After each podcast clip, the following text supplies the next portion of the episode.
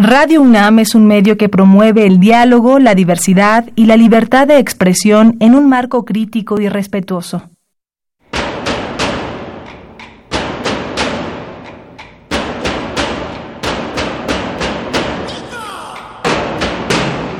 Discrepancias. Atacan a la universidad porque discrepamos. Viva la discrepancia, porque es el espíritu de la universidad.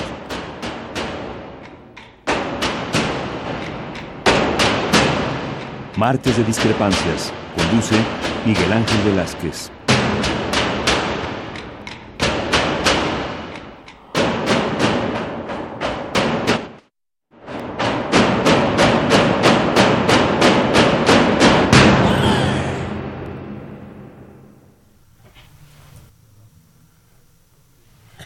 ¿Qué tal? Muy buenas noches, ¿cómo está usted?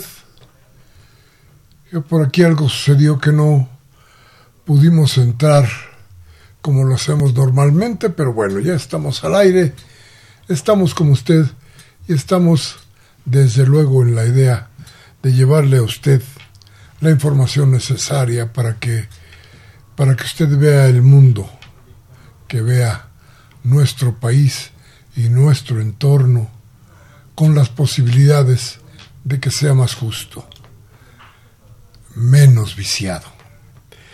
Bien, el tema hoy y desde, desde hace ya un buen rato, desde el viernes pasado, es el asunto de Hidalgo. La explosión de un, ¿cómo podríamos decirle a esto? De la fuente de Huachicol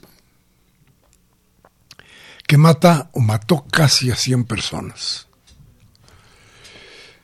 El programa pasado les habíamos platicado a ustedes de cómo estaba planteado un, eh, un corredor, digamos, digámosle así,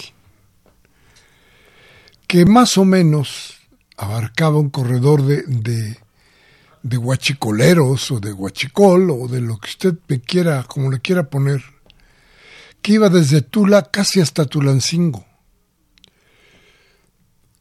De la gente que se dedica a tomar la gasolina, de los tubos, de, por los ductos, por donde se, se traslada el combustible que después se convierte desde luego en las en, en, las gasolinas que surten a los automóviles y a muchas industrias en el país. ¿Qué pasó ese día? ¿Qué pasó el viernes? Creo que tenemos que hacer un acercamiento muy grande al problema en general. ¿Qué sucedió ese viernes? Los videos nos decían muchas cosas, nos decían que había soldados y policías en el lugar, que la gente corría con bidones increíbles a tratar de llenarlos. ¿Para qué? A ver, ¿de veras, de veras un hogar normal, un hogar como el de usted o como el mío, requiere de cuatro o cinco bidones del tamaño que usted vio ahí en Hidalgo? ¿Qué es, qué es eso exactamente? Bueno, es que ahí la gente, mucha gente de Tlahueltipan, o Tlahueltipan, no sé cómo, cuál sea exactamente la, el nombre, como suene, pero esa gente se dedica a eso. Mire, lo que me parece curioso es, bueno, para empezar, el, terrible desorden que había que la gente que llegaba. Así es como se recoge el huachicol. Vaya, pues no, sé cómo no explotó en otros lugares en otro momento. ¿De veras así es como se recoge? Usted le vio, llovió, no tengo que contarle demasiado. Los, los, eh, eh, la gente que llegaba ahí llenaba los bidones, pero ¿vio usted de qué manera? Había una persona que ponía frente al, a la fuente, eso no era un chorro, era una fuente. Frente a la fuente metía una, una jarrita para ir llenando los bidones. ¿Así se hace siempre? ¿Esa es la forma en la que se recoge la gasolina del huachicoleo? Yo no estoy seguro que eso sea así, ¿eh? Yo creo que ahí sucedió algo más. Durante los dos últimos programas les hemos dicho a usted que creemos firmemente que hay, de verdad, un sabotaje en contra de las acciones que Andrés Manuel López Obrador está tomando para evitar que se sigan robando el petróleo, la gasolina de México. Creo que tenemos frente a nosotros una realidad que no nos gusta, pero que menos les gusta a los señores que de veras, de veras se surten de esas fuentes, pero que se surten de, de, de la gasolina que sale por los ductos de Pemex que pasan por muchos lugares, por ejemplo de Hidalgo. A ver, de veras resulta que la gente corre en la desesperación para agarrar dos bidones. Eh, a ver, fíjese que ya le comentaba yo, me parece que la semana pasada, que los ductos de Pemex han pasado o pasan por muchas casas en el estado de, Hidalgo, por los patios, por debajo de las casas de mucha gente en el estado de Hidalgo. Y muchos de ellos lo que han hecho es pagar hasta donde me han dicho a mí 50 mil pesos a ciertos ingenieros de Pemex para que vayan a perforar los ductos donde después ellos sacan ellos sacan la gasolina. Me contaban, por ejemplo, que en algún momento llegaban las pipas a cargar la gasolina. Cargar gasolina que salía de esos ductos. Pero no era, yo supongo que no puede ser la fuente esta enorme que vimos en los videos. Eso era otra cosa. Eso era algo diferente. ¿Qué se trató de hacer ahí? ¿Sabía usted seguramente que a la gente se le convocó por Facebook? Que a la gente la llamaron para que fuera al, al, al, lugar donde estaba saliendo a borbotones la gasolina por Facebook. Y la gente llegó. Y había gente de. Había gente de muchas partes del estado de Algo, de cercanas, de ahí del corredor del que estoy hablando, que iban por la gasolina. Fíjese usted que incluso como la gasolina que sacan es una gasolina que de cualquier forma viene contaminada, a los bidones les han puesto, les ponen una especie de, más bien un calcetín en la punta eh, para que cuele la gasolina. Porque resulta que ese material cuando se pone en un motor daña definitivamente los motores. Por eso le ponen el, este filtro que es una que es un, es un, es un calcetín, pero bueno, si usted llega al estado de Hidalgo y pide que le vendan eh, huachicol y entra usted a una de las casas donde venden el huachicol, se va a usted dar cuenta que incluso los bidones tienen un color o tienen una manguera de color que le dicen a usted cuál es magna y cuál es premium, para que no tenga usted mayor duda de lo que le están vendiendo. El guachicol se vende por ahí de los tres pesos. Tres pesos el litro. Eso es lo que lo vende la gente que lo saca. Pero cuando llega a las gasolineras, hasta donde me han contado a mí, resulta que el precio ya no es el mismo. Puede ser hasta el doble, seis pesos, siete pesos. Lo demás es ganancia para, para el gasolinero, que déjeme decirle a usted, no solamente es lo que gana en el precio, sino lo que se ahorra en los impuestos, porque no paga el impuesto sobre lo que la venta de la gasolina.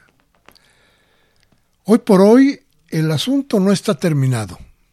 Hay quien asegura que en el corredor de Hidalgo, en el corredor guachicolero de Hidalgo, como debe haber en otras muchas partes del país, hay bodegas donde se ha almacenado huachicol en grandes cantidades.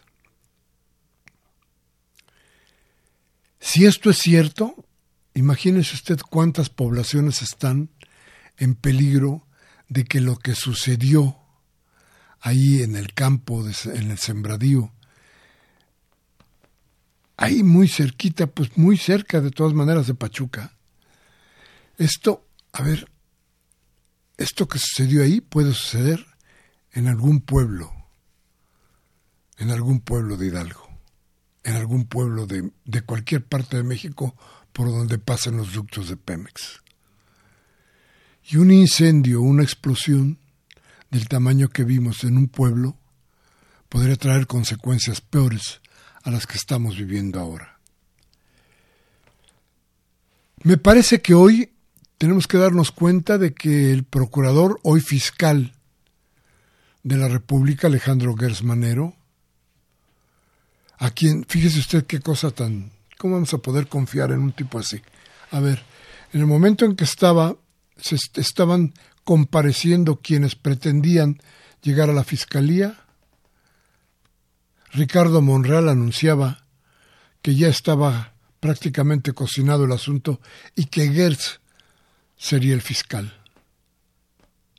¿Cómo se puede confiar en un tipo que va a ser la de justo, de honesto, cuando pasan cosas de esas? Pero bueno, de eso ya, ya comentaremos otro día. Pero Gers, que es un buen prestidigitador, de esos que le esconden la bolita, de esos que usted nunca sabe dónde queda la bolita, de esos que, se, que engañan con mucha facilidad a la vista, puede, puede darnos un susto y puede empezar a culpar, oiga bien, a la población y solo a la población de lo que sucedió ahí.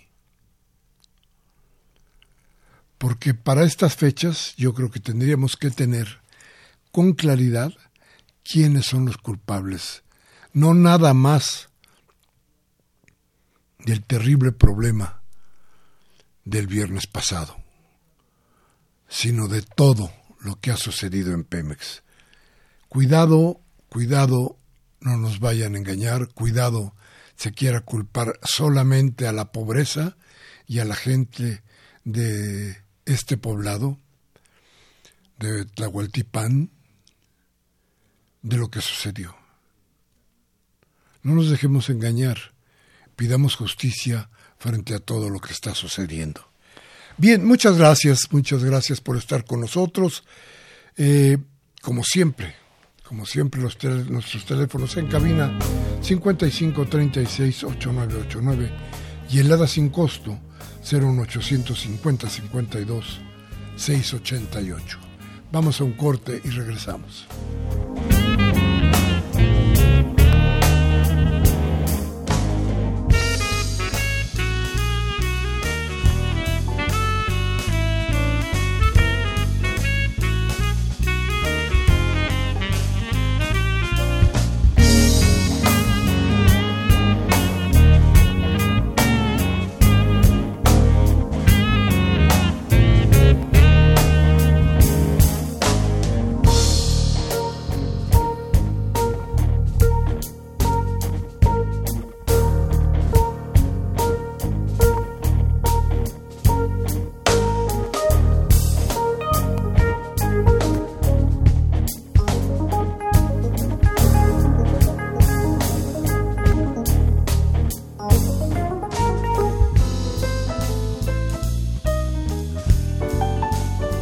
Bien, muchas gracias.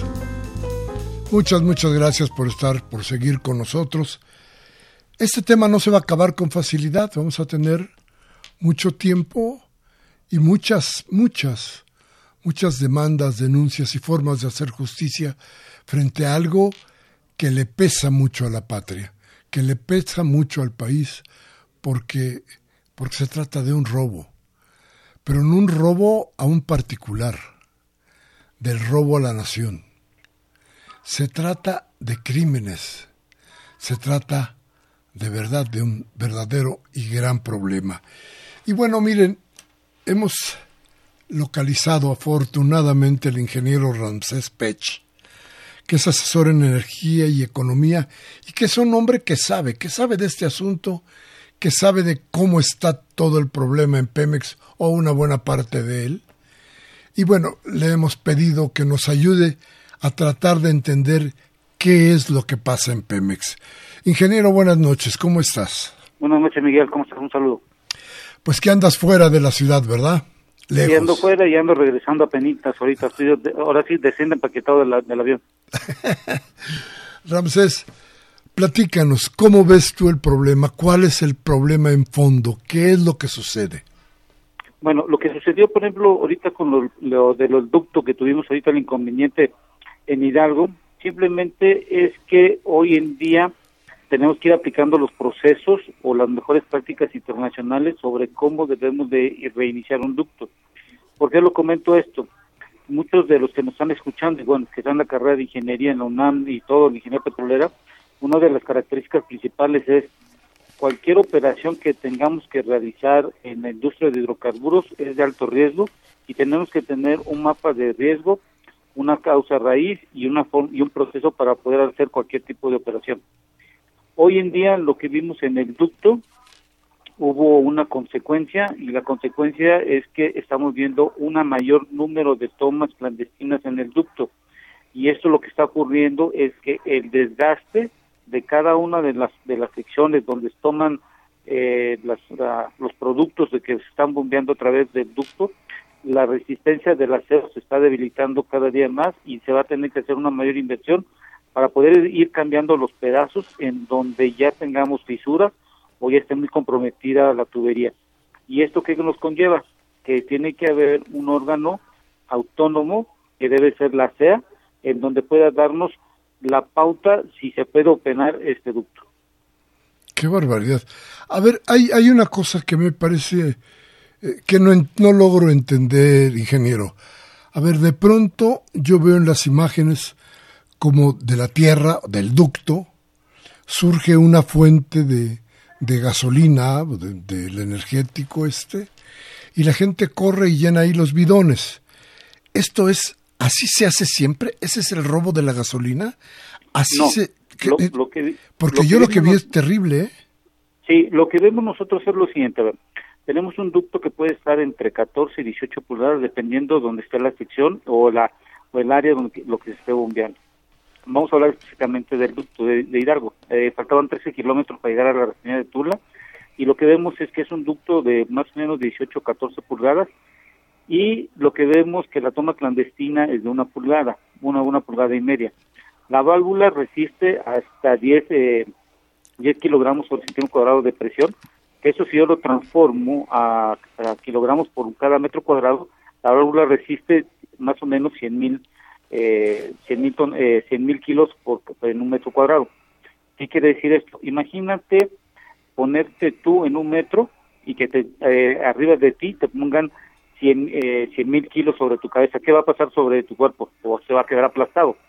Ahora imagínate lo que se transporta por el ducto, que son casi 20 kilos por centímetro cuadrado, que estamos hablando casi de 200 mil kilos por metro cuadrado. Imagínate tú que ahora te pongan 200 mil kilos sobre tu cabeza, pues vas a quedar más aplastado. Ahora imagínate ese ducto, cuando tú lo abriste de una pulgada, imagínate la presión que viene, busca cómo liberar. Por eso vimos que empezó el chorrito como de un metro y conforme iba avanzando las horas, iba incrementando porque la presión estaba buscando cómo salir.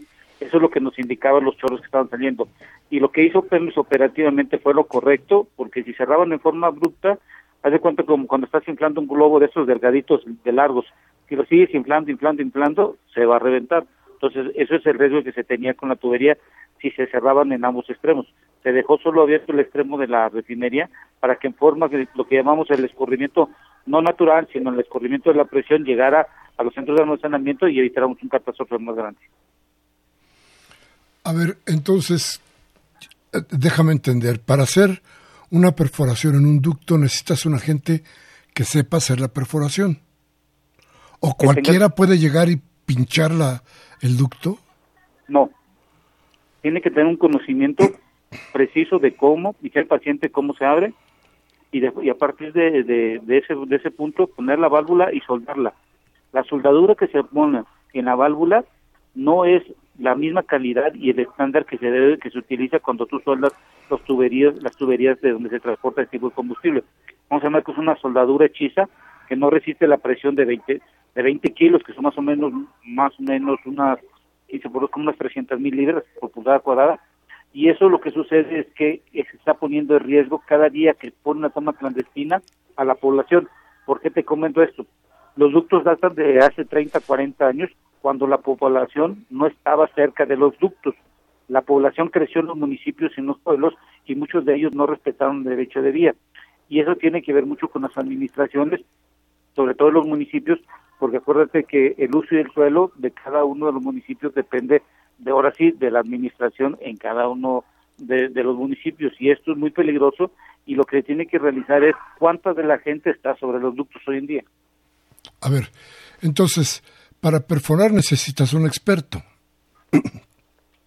un experto o alguien que tenga esté capacitado y tenga el conocimiento necesario. ¿Eso lo puede hacer cualquier gente? Sí, con la debida capacitación y siempre y cuando tenga la información correcta, cuándo está pasando y qué tipo de fluido. El, el ducto que explotó, la perforación que explotó, parecía una perforación cuando yo vi algunas de las fotografías, parecía una cosa muy bien hecha, ¿no? Sí, muy bien hecha, pero no con la soldadura respectiva. Y esa toma, si pueden ver muchas de las fotografías que se presentaron en forma pública, si se ven del lado izquierdo, tenían hasta, tenían hasta bloquecitos, tenía, tenía eh, madera y el pasto que estaba allí cerca. No, no, no estaba funcion este, no estaba tan pisado. Ya, entonces quien lo hizo sabía perfectamente, o cuando menos podrías haber tenido la duda, de que eso saliera de control que no fuera el chorrito o el chorro controlable, sino que se convirtiera, eso se podía convertir en algo como lo que vimos, en una fuente de, de hidrocarburo eh, increíble. Sí, por ejemplo, si tú imagínate la manguera de tu casa que tienes eh, comúnmente en el jardín, pasan un tiempo y se pincha y te das cuenta que quiere salir un chorrito conforme la vas, vas abriendo Claro, ¿Te imaginas cuando le abres mal la llave, el chorro va ampliándose? Eso es lo que hay que tener cuidado cuando estás teniendo un ducto. Ah, pero a ver, entonces aquí lo que cabría decir es saber, ¿quién hizo esa perforación? ¿Quién hizo ese, ese hoyo? ¿Sabía que no iba a poder aguantar y que eso se iba a reventar? Sí, muchas de las de las soldaduras que se realizan no tienen la respectiva supervisión, o sea, no es la que tenga la respectiva supervisión, sino más bien no tienen la calidad que debe de tener una soldadura dentro de un tubo que vas a manejar casi 20 kilos de presión. Claro, a ver, a ver, a ver, este ingeniero. Entonces, la pregunta obligada es saber, ¿hubo ignorancia o hubo dolo o las dos cosas? Más bien dicho, yo creo que los protocolos que se deben de haber seguido en cuanto al arranque de operación de un ducto, en su momento pudieron haberse hecho más no yo no tengo yo la información correcta es cuando se hace una corrida cuando se pone un ducto y se tuvo más de 15 días se tiene que hacer una corrida de diablos que ya nos dijeron que se hizo para determinar si el, el ducto no tiene alguna obstrucción dos si no tiene una fisura y por y por ende también se tiene que hacer una inspección física por donde se está recorriendo eh, el ducto para determinar si no hay una toma clandestina desconozco la información si se hizo o no se hizo y en caso que no se hizo, bueno, ya tendría que ser la respectiva eh, instrucción o lo peritaje que se vaya a realizar el antes, el cuando pasó el suceso y el después. Por eso vuelvo a repetir, es importante que se tenga eh, una, una, una comisión, una, como un órgano independiente o autónomo como la Comisión Regulada de Energía y la Comisión Nacional de Hidrocarburos y en este caso tendría que ser la CEA para que se vuelva un órgano autónomo, para que nos ayude a, evaluar, certificar que cualquier operación en la industria de hidrocarburos, donde esté, donde esté el medio ambiente y también esté en contacto la población, bueno, se pueda realizar. Claro. Ahora, a la luz de, de, las últimas informaciones que tenemos, es se están perforando o se están abriendo los ductos en varios lugares sin que la gente acuda y sin que estén robándose el producto, sino más bien lo están tirando. A ver, ¿tú estarías de acuerdo con que todo esto es ya una acción de sabotaje bastante bien dirigida? Más bien de sabotaje, yo diría que es una forma de comercio y un tipo de negocio nicho de mercado que se encontró de lo que está fuera de lo legal y está afectando hoy en día en el país porque los ductos en nuestro país casi el 76% de los petrolíferos donde está la gasolina y el diésel se mueven por ductos. La alternativa que están presentando de manejar todo por pipas es bueno solo para un momento dado en un tiempo, pero lo que tenemos que entender una cosa es que estamos perdiendo el foco de la realidad. Es decir, el ducto, ya estamos viendo las tomas clandestinas, ya hay un plan, ya hay una acción. La pregunta siguiente es, ¿qué vamos a hacer? Porque hoy en día no tenemos los suficientes ductos y estamos vulnerables ante cualquier problema que tengamos, ya sea interno o externo que venga de cualquier otra índole. Y lo otro es que tampoco tenemos centros de almacenamiento suficientes para tener alrededor de más de 15 días. En 2016 salió la política de almacenamiento por parte de la Secretaría de Energía, donde dice que debemos de tener al 2020 cinco días y al 2025 15. Hoy en día tenemos tres días. Pero la pregunta que vuelvo y repito es, ¿qué vamos a hacer después si ya determinamos el hecho, quién lo hace, cómo lo hacen y en dónde lo hacen?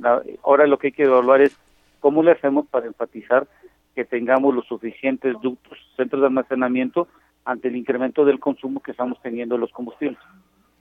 Desde luego que la demanda y el mercado en, el país eh, tendrían que haber urgido por la construcción de nuevos ductos y de tener desde luego una mayor eh, vigilancia en los que existen. No se tuvo ninguna precaución de estas, no se previó, se previó que esto te iba a suceder. No me refiero al, al, al, al hecho en el que muere tanta gente, me refiero a la situación que tiene hoy Pemex. ¿Qué, qué, qué sucedía y qué pasó? ¿Por qué se abandonó esto? no es que se haya abandonado, es que le cargamos responsabilidades a Pemex en el sentido de que lo desviamos del negocio que tenía que haber hecho él, que es el negocio de Pemex, es la extracción y la transformación de los hidrocarburos, no la vigilancia ni sobre todo ir creando una empresa que, que, se encargue de vigilar. Acuérdate que Pemex solo puede monitorear, vigilar y, y, y, y hablar a la, a la, parte que puede levantar un un problema de una toma clandestina de un ducto. Entonces, Pemex, volvemos a lo mismo.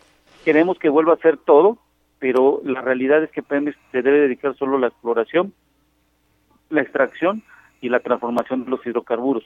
Y debería de haber un ente independiente, como fue lo de Senagas que surgió con la reforma energética, y el viernes pasado ya se presentó un anteproyecto por parte de COFEMER, en donde se cree crear un centro donde va a monitorear la logística, el transporte de los de los petrolíferos que se mueven en el país. Entonces volvemos a lo mismo.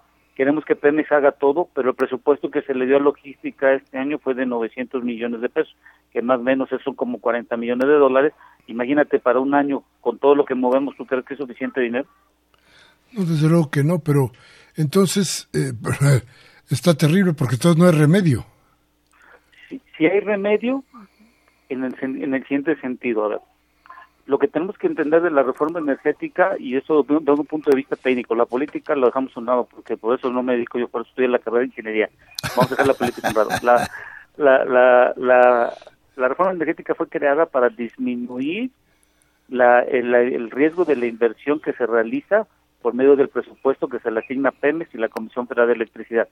Y ese riesgo, lo que busca la reforma energética es que lo asuman los privados y por eso surgieron los órganos como la Comisión Nacional de Hidrocarburos, la Comisión Reguladora de Energía, el Fondo Mexicano y todas las leyes que se mandaron en la Constitución para que se, para que el riesgo lo asumieran los privados. Lo que yo quiero decir con esto es necesitamos que privados vengan a hacer la inversión, como ya hemos escuchado, por ejemplo, Exxon y varias compañías ya no están eh, ya no están utilizando la infraestructura de Pemex. Eso es lo que tendríamos que ir realizando porque Si no realizamos esto, volvemos a dejar a Pemex en el en el limbo absoluto de que le damos toda la responsabilidad con poco dinero. Entonces, lo que hay que ver es cómo podemos atraer que gente venga a hacer inversión y nos ayude a la movilidad, porque si me hago un trazado en el mapa de la República, de, supongamos, de Puebla hacia arriba, hay ductos, pero si te vas en Oaxaca, Chiapas, la parte sur de Veracruz, Tabasco, Campeche, Yucatán, Quintana Roo y Chiapas, no hay ductos, todo se mueve por, por ruedas. Entonces el inconveniente que tenemos es que tenemos lugares que si no existieran los estímulos que se dan al combustible, tendríamos precios demasiado altos en la península de Yucatán porque todo se mueve por ruedas. Es más barato ponerlo por ductos que por ruedas. A ver, pero entonces sí, sí me estás dando un tanto la razón. Es decir, no hay futuro con Pemex. Tendríamos necesariamente que dar el, el producto, esta riqueza del país, tendríamos de alguna manera que empeñarla, como ya se hizo, a las compañías extranjeras. Dices tú, no hay dinero en México, no hay remedio en México. No, más, más bien dicho, lo que hay que separar bien claro, a ver, lo que hemos visto es los contratos de exploración y extracción, donde PM se la llenó dentro de la ronda, ellos son la base que el presidente de la República dijo que tenemos que tener 2.4 millones de barriles diarios al 2024. Las compañías que ganaron las rondas en el año en 2015 en adelante, más o menos se comprometieron entre 280 y 350 mil barriles. Lo que hay que aclarar es lo siguiente. Pemex en la parte de exploración y extracción por 75 años tenía la información. Las compañías que ganaron las rondas no tenían la información ni el acceso hasta que compraron las bases y tuvieron los datos de la data room. Y ellos lo que tuvieron que hacer es desde un inicio hacer su plan de proyecto, tanto de exploración, extracción y evaluación del yacimiento para mitigar los riesgos. No es tan sencillo poner una cierta cantidad de dinero si no conoces. Eso es cuanto a la parte de extracción, que eso es lo que Pemex ha hecho por muchos años y es donde tiene la mayor cantidad de presupuesto. Lo segundo, tenemos las refinerías, que tenemos seis y se va a construir una en dos bocas y la de dos bocas ya no es un proyecto, sino es de estrategia de aseguramiento energético del país, sobre todo en los combustibles. Lo que yo digo que Pemex debería de dejar de hacer es en la parte de la logística y en la parte de almacenamiento. Eso sí lo podrían realizar los privados y podrían realizar la infraestructura, porque el inconveniente que tenemos hoy en día es que tenemos un dilema. ¿Qué, qué, qué invertimos primero? ¿En la infraestructura o en la extracción de hidrocarburos? Y yo creo que deben de ser ambas partes pero en forma separada donde Pemex nos ayuda a tener una presunción base de 2.5 o 2.4 con los privados de los 300 mil barriles y privados nos ayuden a construir nueva infraestructura, no solo de hidrocarburos, sino también la generación de electricidad y, con eso tengamos una autosuficiencia en el año 2040. ¿No ves tú ningún riesgo de que entre las compañías extranjeras, riesgos de soberanía, por ejemplo, a, a manejar todo esto del que estamos hablando? No, lo que pasa es que hay que entender una cosa, por ejemplo, miren, los modelos como en Estados Unidos, la parte de la extracción de hidrocarburos, lo que busca la nación es sacar la mayor cantidad de hidrocarburos, y lo digo por lo siguiente, hoy en día el precio del barril está en 55 dólares, 60 dólares, y hemos visto que se está incrementando. La pregunta, en el año 2050, ¿creemos que va a costar lo mismo o va a costar menos? Yo le puedo dar la respuesta, va a costar menos porque la estructura de, la materia prima para generar hoy en día la energía que básicamente nos estamos electrificando en el mundo va a estar basado en el gas natural, que en el año 2031 va a incrementar su, su utilización por la parte de generación de electricidad y energías limpias y renovables. Entonces, hoy en día lo que están haciendo en Estados Unidos es queremos extraer la mayor cantidad del hidrocarburo porque no vamos a tener eh, un valor económico de largo plazo por los tipos de energías.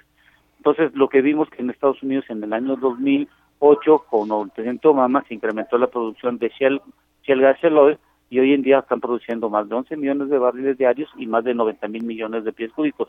Y con todo esto, ¿qué es lo que lo hacen? Las compañías privadas que pagan derechos, permisos al gobierno y eso ayuda para que se pueda tener una autosuficiencia energética que en este caso tardaron más de 45 años en Estados Unidos en lograrlo. A ver, déjame ponértelo así. En el caso de los Estados Unidos, bueno, ahí hay una, una economía tan fuerte que el petróleo y los energéticos son parte de, de ese gran todo. En un país como México, donde eh, la industria, tú sabes cómo está, donde eh, el mercado mexicano en todos los sentidos depende de muchísimas otras cosas que no son precisamente la producción nacional, ¿no te parece que es demasiado poder o se le da demasiado poder a, estas compañías? Y por eso te planteaba yo de si no se comprometía en algún momento la, la, la soberanía del país, me refiero a las decisiones importantes cuando existe un monstruo tan poderoso como las compañías petroleras. No, no, no, e-, eso no creo que, que vaya a suceder porque tenemos el Fondo Mexicano de Petróleo, en donde se mete la, la producción y acuérdate que el crudo no pueden las compañías venderlo, tiene que entrar por el Fondo Mexicano Petrolero y se evalúa cuánto crudo produciste, cuánto lo vendiste, cómo lo vendiste, dónde, a quién se lo vendiste. No hay nada de, con respecto a la parte de, no, no, pero, pero, tú decías, por ejemplo, que nos ayuden en el almacenaje. Ellos regularían, por ejemplo, ahí el qué tanto sale y qué tanto entra. No, porque eso, acuérdate que, por ejemplo, cuando tú tienes centro de almacenamiento, vendes combustibles y todo eso, tú tienes que reportar a la Secretaría de Hacienda, al SAT tienes que reportar qué entra, qué sale, qué vendes y todo eso. Entonces hay un monitoreo continuo sobre los tipos de impuestos que pagas y todo lo que tengas que hacer. Y acuérdate que días pasados dijo el presidente de la República que ya hicieron un arqueo y un monitoreo y se dieron cuenta que estaciones de servicio no pudieron comprobar qué tipo de combustible estaban vendiendo ni el volumen. Entonces, hay muchas regulaciones hoy en nuestro país, que yo estoy muy de acuerdo con lo que está sucediendo, pero lo que hay que entender es lo siguiente, mira, a ver, en exploración, más o menos estamos invirtiendo exploración y producción más o menos como 15 mil millones de dólares. El dinero que se le va a dar a, Pemex este año 2019 solo es para mantener. Más o menos hicimos un cálculo para el año 2024 se le deben entregar a Pemex alrededor de 35 mil millones de dólares. Estamos hablando entre 700 y 800 mil millones de pesos. Quiero indicar que si vemos el presupuesto del día de hoy, estamos evaluando que más o menos sería entre 35 y 40% solo para Pemex exploración y producción del presupuesto que se tenga que se tenga para el año 2024-2025. Entonces vuelvo a lo mismo, de dónde vamos a sacar el dinero y por eso es lo que yo digo, que el riesgo lo deben de asumir una cantidad de los privados y Pemex tiene que tener la producción base para asegurar que las refinerías y tengamos también el suficiente crudo de exportación, que es parte importante de la ley de ingresos. Claro. A ver, dime, y, te agradezco mucho de veras tu tiempo eh, eh, con nosotros porque, porque es un tema difícil, porque las cosas no son fáciles de explicar y porque en México se ha confiado mucho en que la plataforma de desarrollo de nuestro país tendría que estar muy cercana, muy aunada, o debería ser uno de los grandes apoyos del desarrollo. Esto parece que no ha sucedido así. Este, ¿qué, qué, daño se está haciendo al país con el robo que se ha hecho de todo el combustible? No, con, con, el robo del combustible es un daño al erario porque acuérdate que cada litro que no se venda es dinero menos que entra a Pemex y, por, y cada dinero que, cada litro menos que se vende en una estación de servicio es menos el impuesto que se recauda, por ejemplo, el jet, cada litro que se, que se da de gasolina, este, la verde o la, conocemos la magna o la de menos de 92 octanos, son 4.81 pesos menos que entran por cada litro al erario. Entonces, eso sí afecta directamente a, a la ley de ingresos y por, por ende al presupuesto de ingresos. Pero te quiero dar, quiero abrir un paréntesis, mira. Hoy estamos hablando mucho de la industria de hidrocarburos y más o menos yo te voy a decir de todo lo que necesitamos en energía de importancia, la industria de hidrocarburos solo representa el 20%. El 40%, el más o menos el 40%, eh, 40 al 60% lo representa la nueva infraestructura y el resto la generación de electricidad. Ahí hay un punto importante que estamos descuidando. México es una, tiene de sus cuencas, son altamente gasíferas. Tenemos la cuenca del sureste, que tenemos un gas húmedo, y tenemos la cuenca de Burgos, donde también es un gas seco y también hay ciertos gases con, condensados que le damos también unos. Estamos descuidando la materia prima que es el gas natural y estamos haciendo una importación demasiado abrupta de gas natural de Estados Unidos, porque nosotros no nos estamos volteando a producir el gas, porque supuestamente sale más barato. Entonces yo lo que debemos de ir pensando es, si la generación de electricidad en un futuro va a ser con gas natural, creo que estamos en el momento para ir reactivando, por ejemplo, la cuenca de Burgos en su en su fase de, que teníamos anteriormente en 2009 que eran más de 1.5 mil millones de pies cúbicos y hoy está produciendo menos de 600 y ver las cuencas del sureste con la con el gas húmedo. Entonces creo que debemos ir pensando no solo en la industria de hidrocarburos, sino también pensando en la industria de la generación de electricidad para que podamos ser autosuficientes de largo plazo. Porque te hago una pregunta, ni tú ni yo vamos y le compramos un barril a Pemex, lo llevo a mi casa y lo conecto y me genera electricidad. Y ni tampoco se transforma automáticamente mi casa para que yo tenga combustible, sino hay que tener un proceso.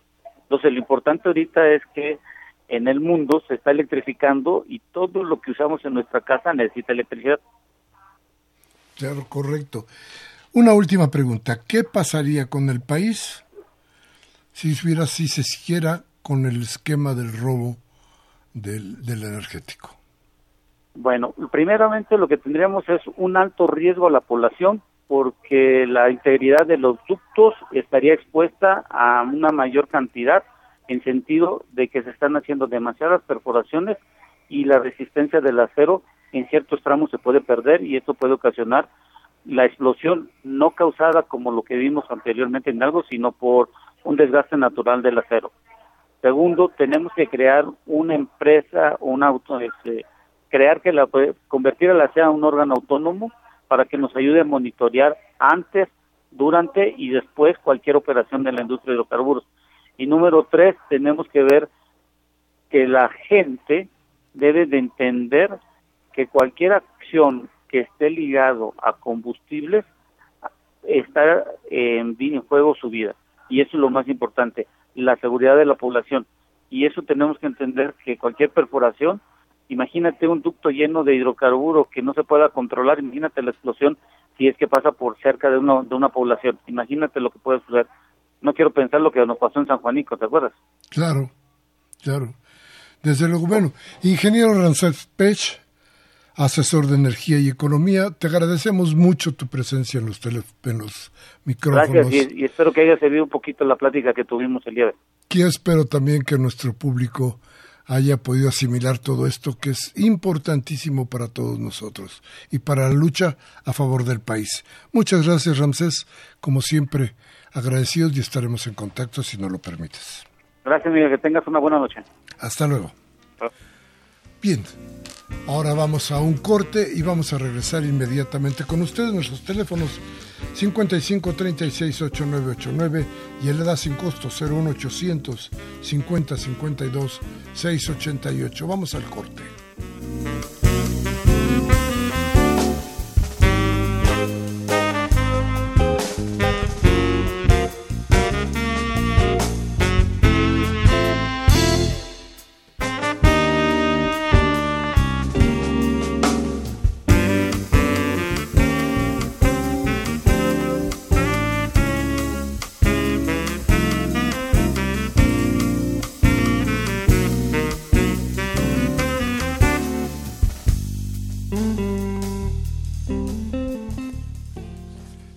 Pues muchísimas gracias por seguir con nosotros, gracias por estar aquí en Radio NAM con nosotros en Discrepancias, donde, le insisto, la idea es ponerle a usted los elementos suficientes de juicio para que tenga usted, tome usted decisiones en sus opiniones, en su quehacer diario, lo mejor que se pueda para el país. Ya ve usted que todo esto lo dijo Ramsés, lo dice bien, cuidado, esto puede, esta, una crisis fuerte de los ductos puede llevarnos a una tragedia aún mayor que la que hemos, de que la que hemos sufrido ya en, en Tlahualtipan, en Hidalgo. Así es que, cuidado, si usted nos está oyendo y está metido o tiene ganas de meterse en este negocio, cuidado creo que creo que las cosas no van bien por ahí. Creo que tenemos que, que tener además, mire, el asunto es que a usted lo que le pagan cuando lleva usted sus litros es nada. Se están enriqueciendo otros. Y ustedes apenas, o nosotros estamos apenas tratando de salir de la pobreza de todas formas y de muchas maneras. Yo le, les exhorto a que tengan cuidado con lo que se va a hacer, sobre todo si estamos metidos en este tipo de negocios que son difíciles. Pero Mire lo que me sigue a mí eh, causando, no sé, cierta inquietud, que era lo que le decía yo a, al ingeniero Peche. Es esto, ¿quién puede perforar? Oye usted que se necesita de una soldadura importante. Oye usted que en el caso de Tlahualilpan, Tlahualtipan, perdón, en ese caso, a ver, sabían quien estaba ahí que si hacía una perforación y se daba de esa manera, algo más iba a pasar. No estaba bien hecha la perforación.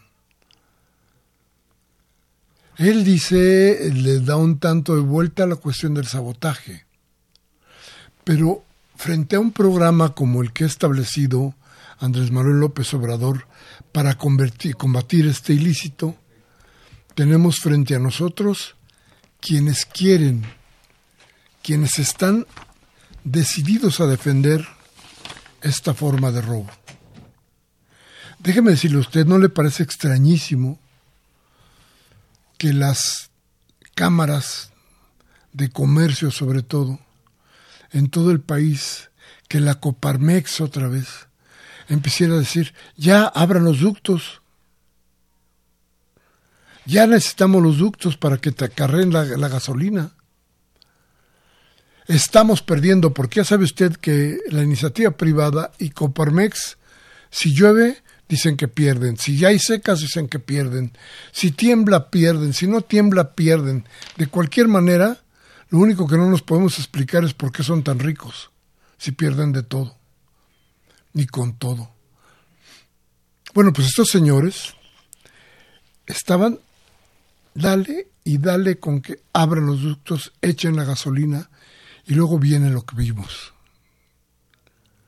Y ahí hubo quien perforó y quien dejó mala perforación. Yo creo que ya es tiempo de que empiecen a brotar también los nombres y las responsabilidades. Algo pasó ahí, algo que todavía no está explícito. Yo sé, tenemos que tener paciencia. Yo sé, las investigaciones son largas. Yo sé, las resistencias son durísimas. Estamos hablando de un negocio de 60 mil millones de pesos. Estamos hablando de un negocio que tiene cuando menos 18 años. Estamos hablando de algo que no es sencillo. Estamos hablando de verdad de un combate a algo, a algo que se ha convertido hoy en uno de los principales malestares del país y desde luego en la principal preocupación de Andrés Manuel López Obrador. Vamos a ir a un corte y vamos a regresar con ustedes y desde luego con sus llamadas, con la voz de usted, que es lo más importante para discrepancias. Vamos al corte y regresamos de inmediato.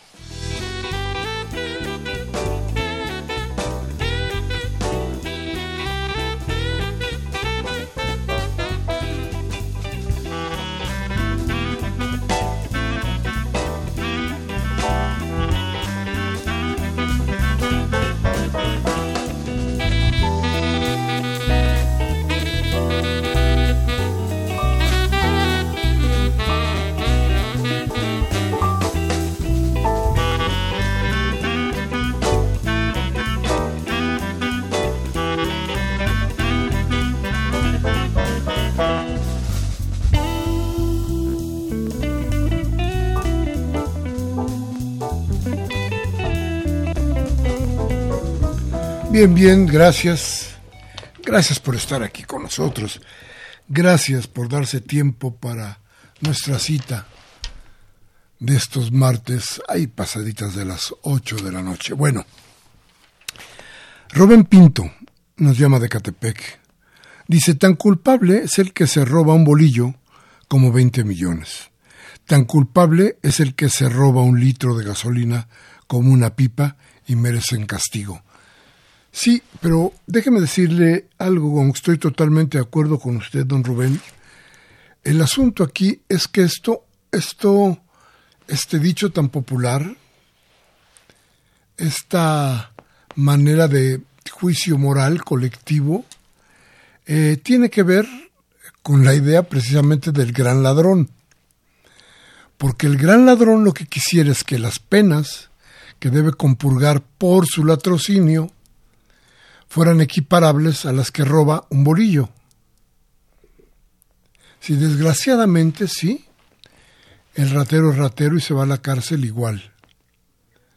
Pero ¿no cree usted que deberíamos tener, que debería haber diferencias y diferencias grandes? ¿Qué motiva un robo? Nada más la necesidad de hacerse rico de volada. Yo no creo que nadie se pueda hacer rico con un bolillo. Pero con 50 cisternas de gasolina, a lo mejor sí, ¿eh? A lo mejor cambia la vida. Por eso le digo que sí, está bien, yo estoy de acuerdo con usted, con usted. El que es ladrón es ladrón. ¿Cuáles son los motivos? ¿Cuáles son las ganancias? Eso tendríamos que, que discutir un rato. Bien, Teresa Valencia de Coyoacán dice, todos los que sabemos pensar, sabemos que lo de la gasolina lo hacen porque quieren quitar a López Obrador. Bueno, de eso hablábamos un poco, doña Teresa, y decíamos, sí, Andrés Manuel ha iniciado un combate que fue, cuando menos, cuando menos, fíjese usted, ignorado en los gobiernos pasados. Y digo cuando menos porque es muy probable que esos gobiernos hubieran prohijado y hubieran encubierto a los grandes ladrones de gasolina, a los grandes ladrones, a los causantes, a los verdaderos causantes de esta tragedia. Y de muchas otras más pero no nada más de la tragedia humana que sufrieron, la que sufrió la gente de Tlahualtipan, o Tlahualtipán, sino todo el país. Porque cuando no existe el dinero para financiar las grandes obras y los proyectos en beneficio de todos, el país debe endeudarse. Cuando el país se endeuda, todos tenemos que pagar. Por eso cuando le decía yo a usted, que el robo es para toda la nación y para todo el país, trataba de darle a entender que por más lejos que esté, por más eh, fuera de nuestra, de nuestra idea de la, de la cotidianidad, este robo nos afecta. Y nos afecta de verdad. En fin, nos dice don Raúl Hernández de Tláhuac, a Deschamps y a a Ricardo Aldana, no se les eh, debe investigar también por narcotráfico, pues en las pipas con doble fondo, propiedad de ellos, se transportaban drogas desde 1992 hacia la frontera norte. Sí, parece que hay un informe, un informe eh, viejo, no nuevo, en el que se hablaba de esto. Un informe que traía la inteligencia de gobierno, pero un informe inútil, porque los cómplices de todo este robo no hicieron absolutamente nada por acabar con el problema. Gabriel Campos nos llama y nos dice, ¿se ha dado cuenta lo que hicieron las redes sociales? Manipular la información, sacar, eh, sacar molino de agua a conveniencia sacar agua del molino de conveniencias debe ser, y ser los comunicadores mediocres aullando el desabasto de gasolina y víveres. En lo personal, le creo el 10% y el 90% no está a favor del cambio, igual que los famosos y célebres guachicoleros. Gracias a ellos nos están dando buena economía en el mundo. Íbamos a crecer poco, pero ahora vamos a retroceder.